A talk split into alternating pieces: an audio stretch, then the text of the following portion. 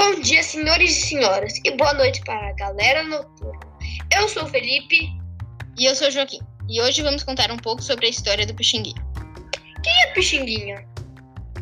O Pixinguinha nasceu em Piedade, Rio de Janeiro, no dia 23 de abril de 1897. Era filho do flautista e funcionário do Departamento Geral do Telégrafos, Alfredo Rocha Vieira, e de Raimunda Vieira. Ele e os 17 irmãos estudavam no Colégio Monteiro de São Bento. Ele não gostava do colégio, mas estudava só para agradar os pais. O apelido Pixinguinha foi sua avó Edges que lhe deu. Carreira musical? É para eu falar sobre isso? Sim.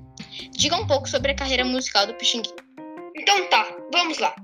Em 1911, Pixinguinha compôs sua primeira música chamada Lata de Leite. Entusiasmado com o progresso do filho, seu pai importou uma flauta especial da Itália. Pixinguinha foi contratado para o conjunto da Concha. Logo ganhou fama na vida noturna carioca. Ele foi convidado para tocar com a orquestra do maestro Paulino no Teatro Rio Branco. Mostrando perfeita harmonia com a orquestra, logo se garantiu seu lugar. É isso, pessoal, por hoje só. Obrigado por ouvir. Tchau!